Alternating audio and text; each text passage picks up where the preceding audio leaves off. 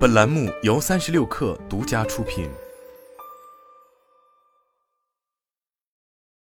本文来自界面新闻。似乎每隔一段时间，共享充电宝就会因为涨价而被用户吐槽。二零二一年三月，界面新闻曾报道，共享充电宝行业迎来一波涨价潮。近期，众多用户反映，几家头部共享充电宝公司纷纷涨价，从最初的一元每小时涨到二至三元每小时，在一些一二线城市甚至高达三至六元每小时，且在不同场景实行差异化定价，某些地点甚至达八至十元每小时。涨价最直接的原因，或许是弥补措施的营收。疫情对线下生意造成冲击，对行业影响很大。一位共享充电宝行业人士指出。以共享充电宝第一股怪兽充电为例，一季度该公司营收为七点三七一亿元，同比减少百分之十三，环比下降百分之十二，亏损零点九六亿元。去年同期则为盈利零点一五亿元。怪兽充电 CEO 蔡光渊表示，今年第一季度疫情在上海、北京、深圳、天津、杭州、长春等城市的爆发，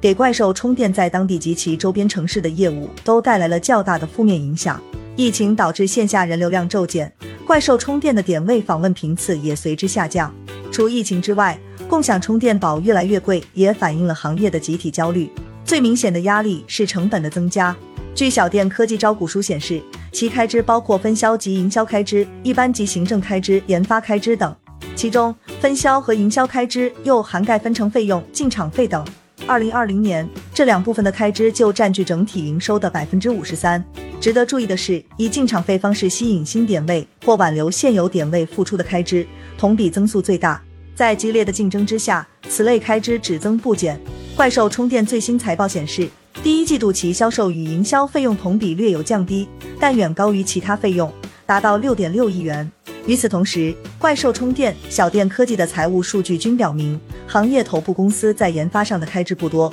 远远小于销售与营销费用，在营收中的占比均不足百分之十。这意味着，这些公司核心的竞争点依然是用让利的方式争夺商家线下资源。互联网行业分析师丁道师向界面新闻表示，共享充电宝涨价已经愈演愈烈，有些地方动辄出现十块钱以上的使用价格，超出合理界限。部分是由于商家和共享充电宝品牌之间的关系所致。共享充电宝上涨的价格，有一部分是被酒吧、KTV 等热门商铺分走的。这部分商家的议价能力很强，进场费相应更高。可以说，商家和共享充电宝公司一起把价格推到了畸形的局面。相关管理部门也应该制定新的政策，让市场回归正轨。丁道时表示，实际上，二零二一年六月。国家市场监督管理局价监竞争局与反垄断局、互联网监管部门在共享消费领域召开了行政指导会议，要求企业提高遵纪守法意识，规范价格行为和竞争行为。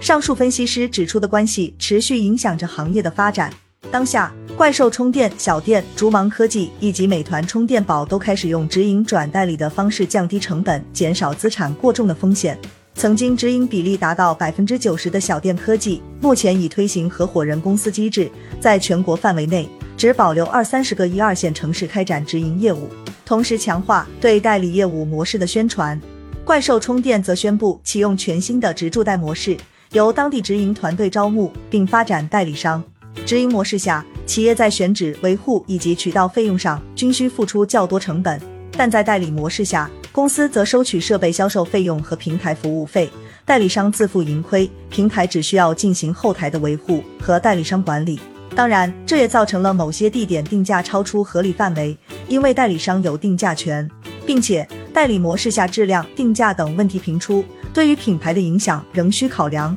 关键在于，行业的困局不只是主营业务的压力，还需要解决模式单一的问题。早在上市之时，怪兽充电就因此为外界诟病。为了找到第二增长曲线，公司推出白酒品牌，但第一季度财报显示，除充电宝之外的其他业务收入占比不足百分之一。竹芒科技也在今年宣布拓展业务，将触角伸向城市生活全场景基础智能终端产品，发布充电、零售、储物、娱乐、出行的新品。据沙利文和投报研究院联合发布的行业报告。二零二一上半年，共享充电宝行业商户点位前三排名为竹芒科技、怪兽充电和小店科技。但在上市之时被认为最能赚钱的怪兽充电，自二零二一年三季度以来便处于亏损状态。小电科技在二零一九年有过盈利，但在二零二零年继续亏损，且于二零二二年上半年被曝裁员。头部公司尚且如此，涨价、探索新业务等举措能否帮助行业走出亏损、降低风险，